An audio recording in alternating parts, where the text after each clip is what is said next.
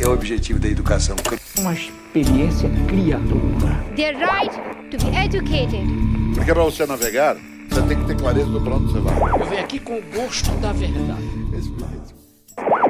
É, então é nessa sintonia que depois de visitar mais de 300 escolas em todo o Brasil, percorrendo uma quilometragem que daria para dar 10 voltas em torno da Terra, nós viemos aqui para lhe contar sobre os bastidores da administração das escolas. É a nata, a essência do que as maiores escolas fazem de diferente para atingir seus resultados. Então, se você é diretor de escola, coordenador, professor, administrador, gestor, ou até aquele nosso amigo que está ouvindo esse podcast quase que obrigado para nos prestigiar, essa jornada está sendo criada especialmente para você, o intuito de alavancar cada vez mais ideias, caminhos e principalmente resultados. E como sabemos que acompanhados chegamos mais longe, estamos juntos, eu, Eloy Cruz e ele, Marcos Melo, o engenheiro mais professor que eu conheço. E aí, Marcos? Marcos, fala pra gente. Eloy, eu estou muito feliz de iniciarmos juntos esse projeto com o objetivo de compartilhar as experiências que temos visto nas escolas de todo o Brasil. E para iniciar essa jornada, a primeira pergunta que nós vamos responder: o que as grandes escolas fazem em comum? A missão do professor não é dar respostas prontas, as respostas estão nos livros, estão na internet. E vejam bem, nós não estamos falando aqui necessariamente de grandes escolas como escolas que têm um número enorme de alunos, mas sim de escolas de sucesso, modelos para serem seguidos. É isso aí, Marcos. Essa resposta não é tão simples, né? Porque estamos falando de escolas diferentes aí em todo o Brasil. Mas apesar de não ser simples, queremos fazer com que ela seja objetiva para ajudar todos que vivem situações semelhantes no seu dia a dia. Com certeza existem muitas coisas que temos em comum, né? E o que podemos adiantar é que o caminho para o sucesso na gestão escolar não é uma fórmula mágica, como você já deve saber, né? Mas além de tudo é um conjunto de ações, né, com prioridades ali que colocados em prática irá nortear esse sucesso. E essas ações não serão as mesmas para situações diferentes, o que parece muito óbvio. Mas mesmo assim, vamos utilizar uma metáfora muito interessante para educadores. A forma de educar e estimular o desenvolvimento de um sujeito muda de acordo com a sua idade e a subjetividade daquele indivíduo, certo? Nós temos técnicas e áreas a serem desenvolvidas em crianças do infantil, que vão mudando ao longo do fundamental, anos iniciais, anos finais, ensino médio, e também devem ser diferentes com aluno de graduação ou pós-graduação. Exatamente. E essa metáfora que usamos é, por exemplo, o que se diz na matriz BCG ou no ciclo de vida das organizações do ADISES, que são metodologias de gestão e administração de empresas e tratam empresas como organismos vivos. E nós vamos desconstru desconstruir durante esse projeto. É, essa desconstrução é muito legal, né? Assim, sem dúvida, essa metáfora aí é essencial, né? Já podemos deixar até como pergunta aqui, Marcão. Então, onde é que nós estamos né, dentro desse panorama, é, pensando assim numa linha evolutiva aí nesse momento? É, e o nosso objetivo com esse podcast é ajudar justamente as escolas a entenderem aí quais são suas necessidades né, e como tratá-las.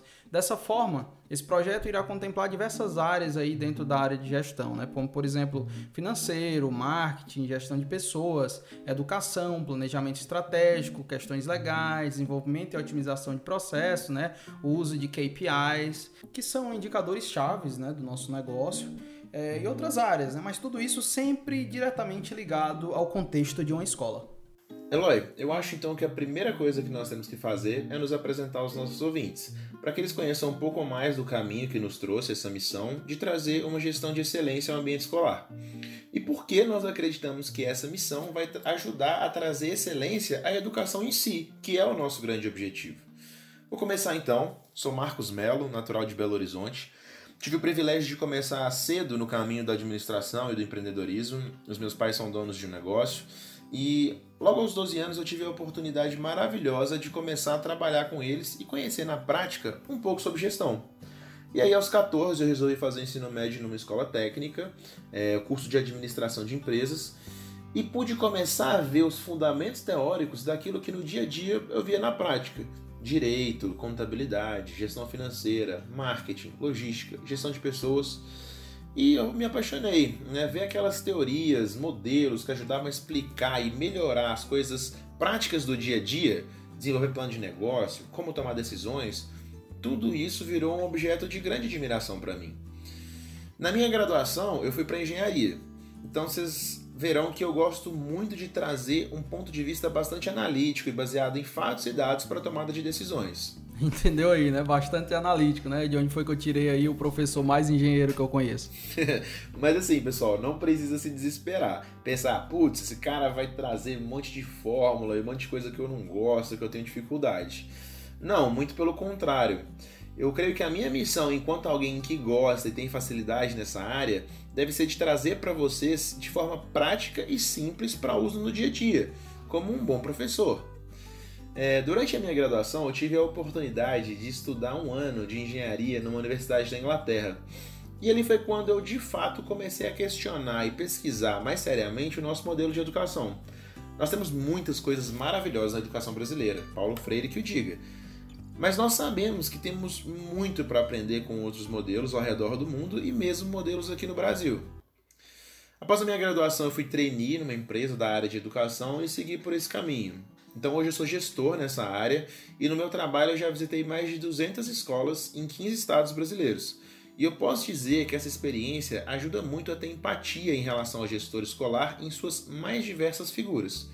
E saber que no final das contas o que nos torna todos similares é o amor pela educação. É isso aí, meu amigo, é bem verdade. Né? A educação é realmente uma área muito, diria assim, magnética, né? E eu, eu sou de Fortaleza, né, aqui no Ceará. Eu cresci em um ambiente de empreendedorismo, né? Meu avô tinha uma metalúrgica praticamente no quintal da minha casa. Meus pais gerenciaram diversos pequenos negócios, né? Muitos foram bem difíceis assim na época e eram pequenos negócios mesmo, tá? Meu pai não é o, o Paulo Lema não. É, mas eu não sei se você concorda comigo, né, que empreender no Brasil não é para amadores. Mas esses negócios nos sustentaram na época e nos trouxeram aí bastante aprendizado.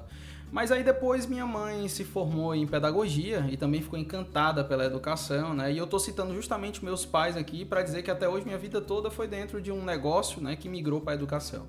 É, eu cresci desse, desse, ambiente escolar, eu às vezes ia para a escola, achava meio chato e tal, com minha mãe, né? Se eu soubesse, tinha aproveitado mais na época.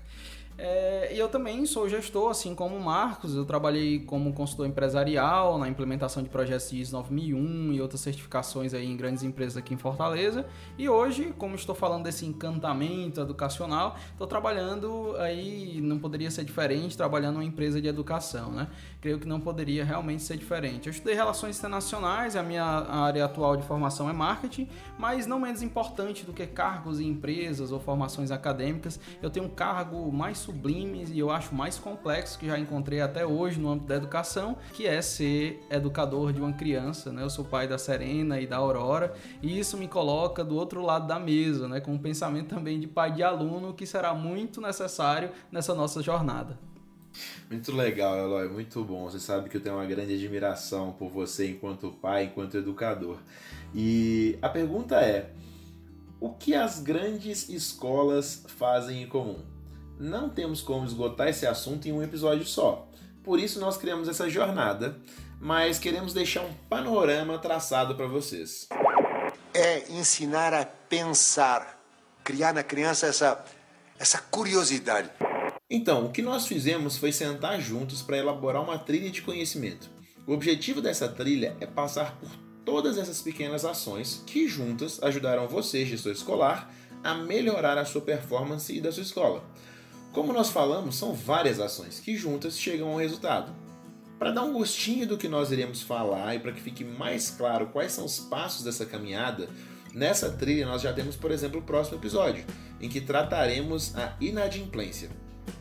Depois desse episódio já temos temas como posicionamento de marca, desenvolvimento de pessoas, cobrança e motivação da sua equipe, análise SWOT, funil de vendas e vários outros tópicos lembrando que esses temas serão sempre tratados sob a perspectiva e contexto escolar.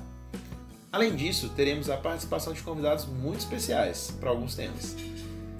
Também queremos que essa trilha seja construída com a participação de vocês, então interajam com a gente através do Instagram para poder sugerir temas e tirar dúvidas sobre temas anteriores. Sim, tem muita coisa boa por vir, né? E para ser bem sincero, nós temos muitos, eu diria, segredos, sacadas, estratégias, né? Jeitos que iremos lhe contar nos próximos episódios. Embarca com a gente nessa jornada, porque esse espaço realmente é nosso. E se você ouviu aqui algum termo que não conhece, né, análise SWOT, BCG, essa coisa, não se preocupe que iremos detalhar tudo isso aí para vocês.